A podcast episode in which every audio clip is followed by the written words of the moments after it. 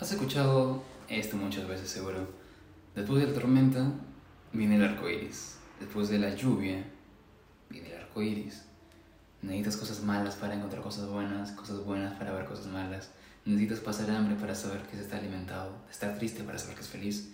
Y todo eso se define en una sola palabra: contraste. Porque sin contraste nuestra vida sería monótona y aburrida. Velo así: mucho de bueno en la vida pierde su valor. Mucho de malo en la vida se quiere cambiar. O sea, no estás feliz ni con una ni con otra. No se deciden, la verdad. Pero si equilibras un poco el contraste, si un día es negro, otro día es blanco, y blanco y blanco y blanco y luego negro, comienza a abrir un poquito la cosa. ¿Cómo? Mira, imagínate este caso. Eh, imagina que por 31 días comes sopa de quinoa con bastante guion y ajo. Es, rico para algunos, pero para otros no mucho. ¿Ok? Un día, dos días, tres, cuatro, siete, quince, veinte, treinta, treinta y un días. Te he puesto que el primer día va a ser fea, el segundo un poquito menos, y así hasta que se come 31 días. Ese sabor se te va a quedar y vas a decir, mmm, mira, y esto que le agarró un poquito de gusto. Ya estás aceptando el sabor.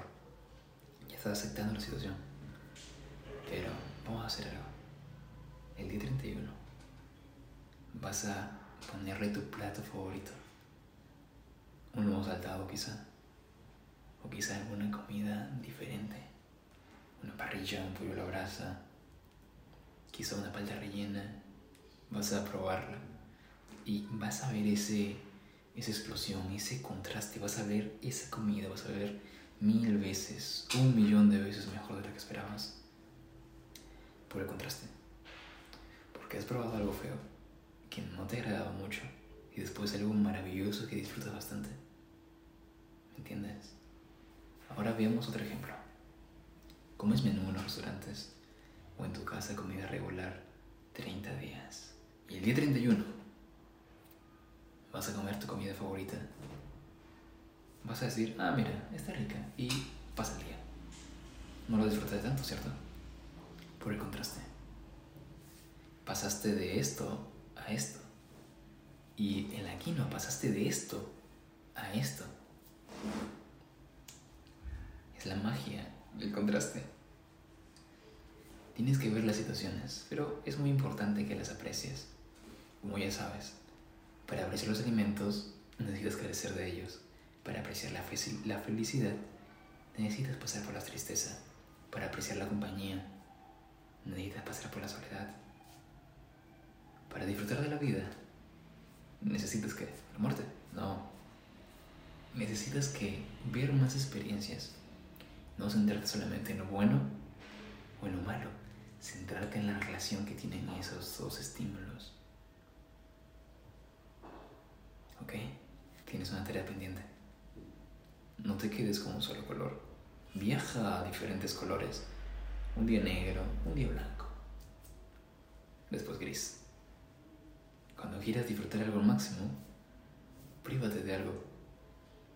Por ejemplo, tienes una una gran fiesta. Quieres que sea la mejor de tu vida. Resérvate un poco. Ponte tranquilo una semana antes. Y cuando llegue el momento de la fiesta, ¡pum! Una super experiencia. Porque imagina esto. Quieres tener una fiesta, pero tienes tres seguidas. El primero, el segundo, la tercera será aburrido. Y no será la fiestota. Por ejemplo, quieres probar un buen vino. No pruebes uno, dos, tres, cuatro, cinco de golpe.